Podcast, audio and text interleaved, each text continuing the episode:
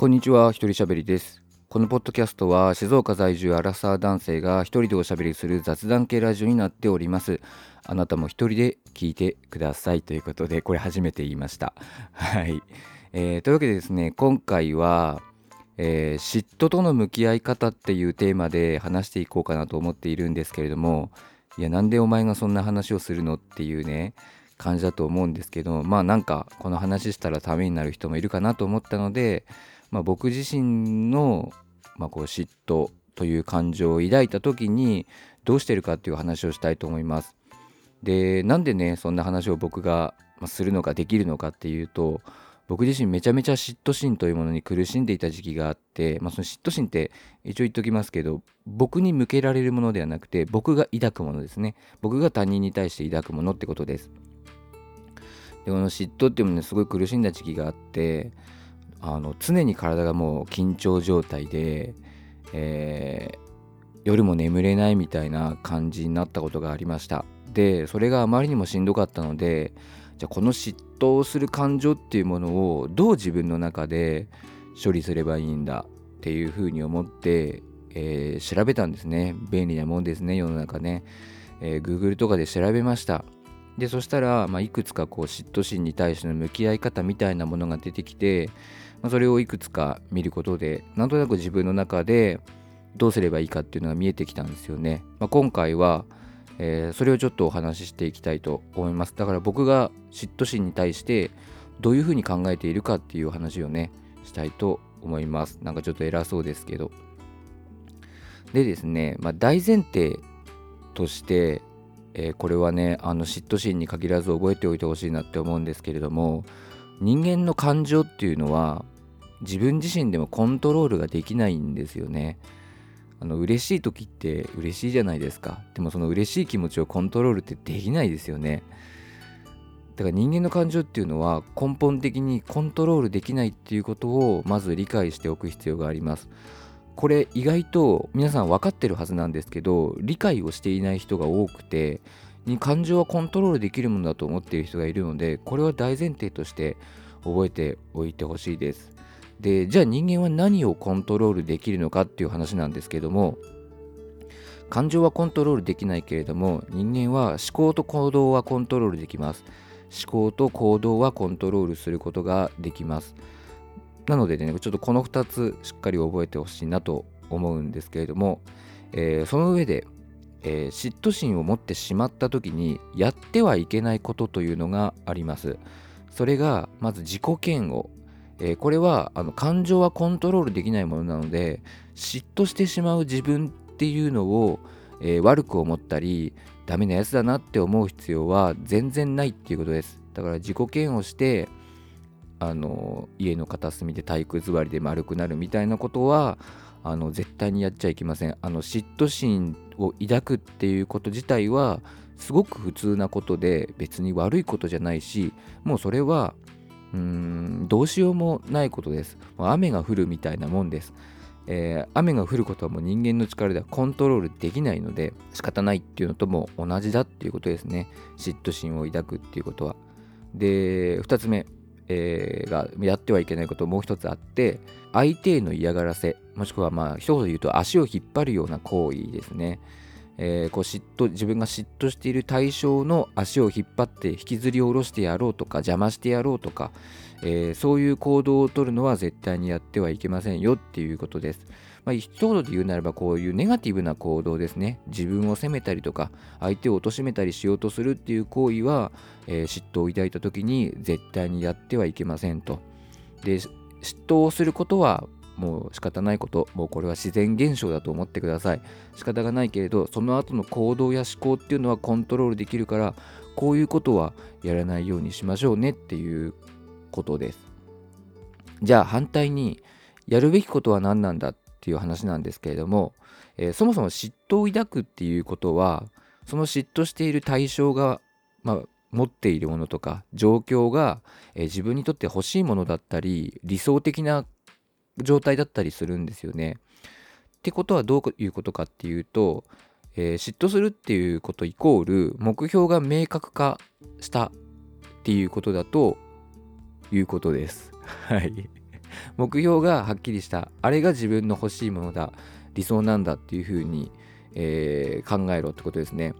例えばなんかいろんな人から慕われてて友達もたくさんいる人になんかなんだよあいつって嫉妬心を抱いた時は自分もそうなりたいってことなんですよ。自分がいや俺は別に一人でいいわって言っていてもなんか友達がたくさんいるような人に嫉妬するってことは自分もああいう風になりたい。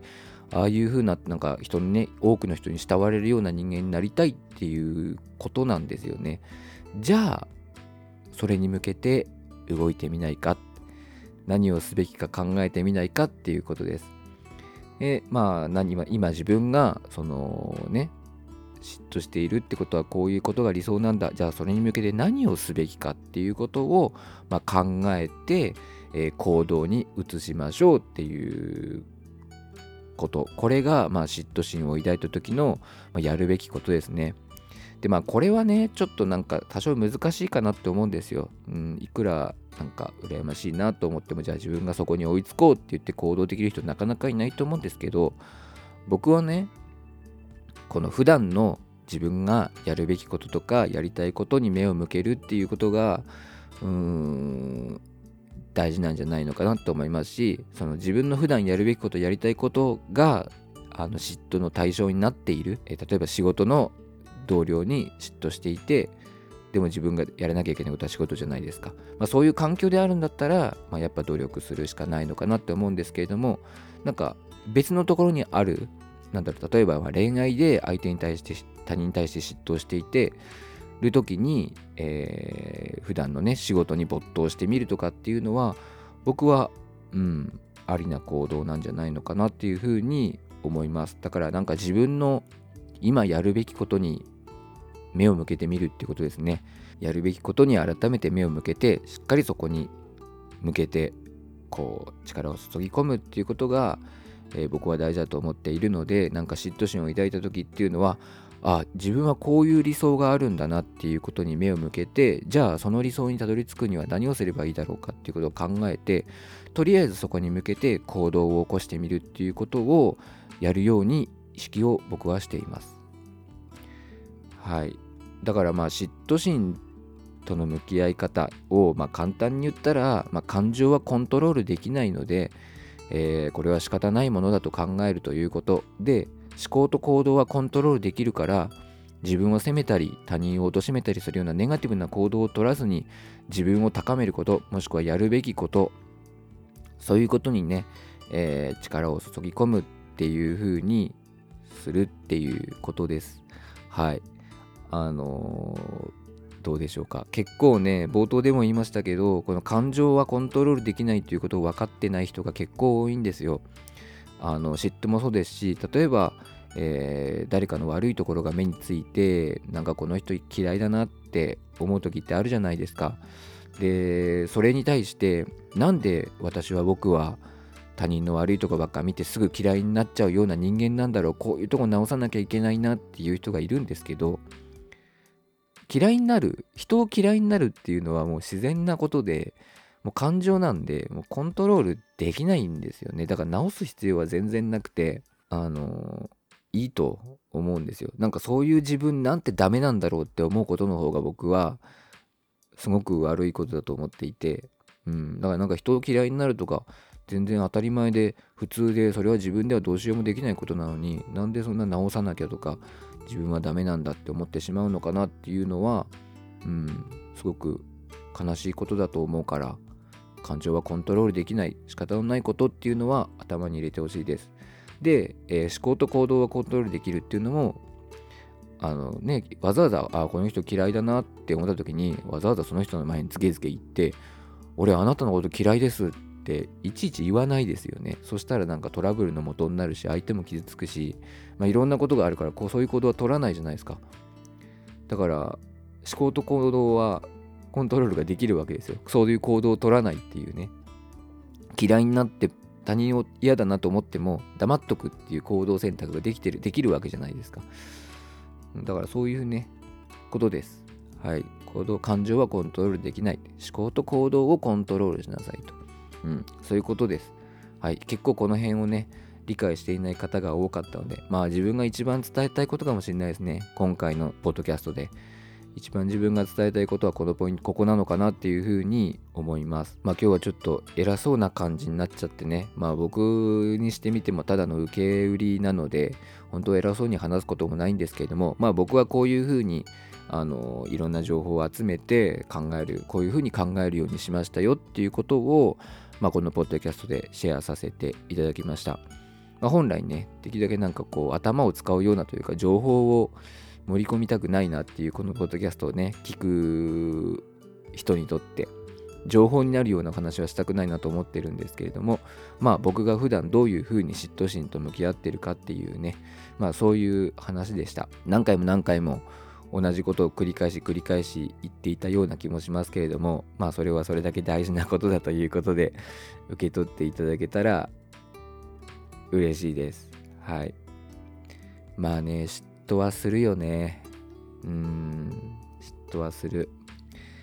ただその嫉妬をした時にねいかにこの自分の思考を自分はあの人みたいになりたいんだなとかねそういう風に持っていけるかどうかっていうのが人生すごい大事だと思います。まあ多分ね僕だけじゃないしいろんな人が嫉妬心っていうものを抱いていると思うんですよ。よくもう嫉妬っていうものをしなくなったっていう人はなんかその人自身がある程度のこううん地位まで到達しているというかやっぱそういう人だと思うんですよね。で我々みたいなちょっとね下の方にいる人間は妬心を抱くっていうのは、うん、当たり前だと思います。ただその嫉妬心を抱いた時に相手の足を引っ張るのか自分自己嫌悪して引きこもるのかそれともじゃあ追いつこうあいつに追いついてやるっていう気持ちでのし上がるのかまあそこが人間のこう人生の分かれ目なのかなっていうふうに思いました。だから嫉妬っていう感情はいいうんターニングポイントなのかもしれないですね。はい。綺麗にまとまったような気がしませんが。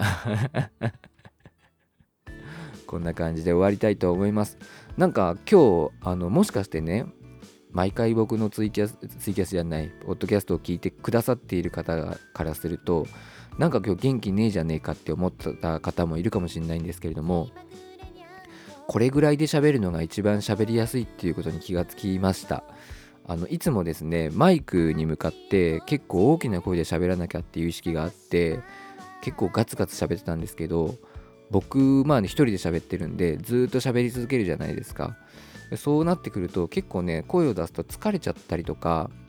するんですよね。2人とかで喋ってたら合間合間に自分が黙るので大丈夫だと思うんですけど一人喋りだとずっと喋ることになるのでまあ本来ねこう訓練とかされてれば大丈夫なんでしょうけど僕はなんか声を多少出してしまうと疲れちゃったりとかあとうまく口が回らなくなってしまったりとかするんですよ、まあ、なので今のところ僕はこれくらいの感じで喋るのが一番自分にとって喋りやすいなっていうことに気づいたのでまあこんな感じで喋っているので別にテンションが低いとか今日のテーマが少し真面目だったから声を抑えてるとかそういうわけじゃなくてまあこれぐらいの感じで喋っていこうかなという感じです。というわけで、えー、この辺で終わろうかなと思います。はい。えー、このポッドキャスト一人しゃべりでは皆様からのお便り募集しております、えー、専用のねメールフォームあとメールアドレスも詳細欄に記載してありますので、えー、そちらから送ってください。またですね、えハッシュタグあります。ハッシュタグ鳥しゃべひらがなで鳥しゃべをつけてツイッターでつぶやいていただきますと僕がニヤニヤしながら反応します。はい。というわけで、えもしよかったら、えよろしくお願いします。というわけで、一人喋りお相手はアロンでした。バイバイ。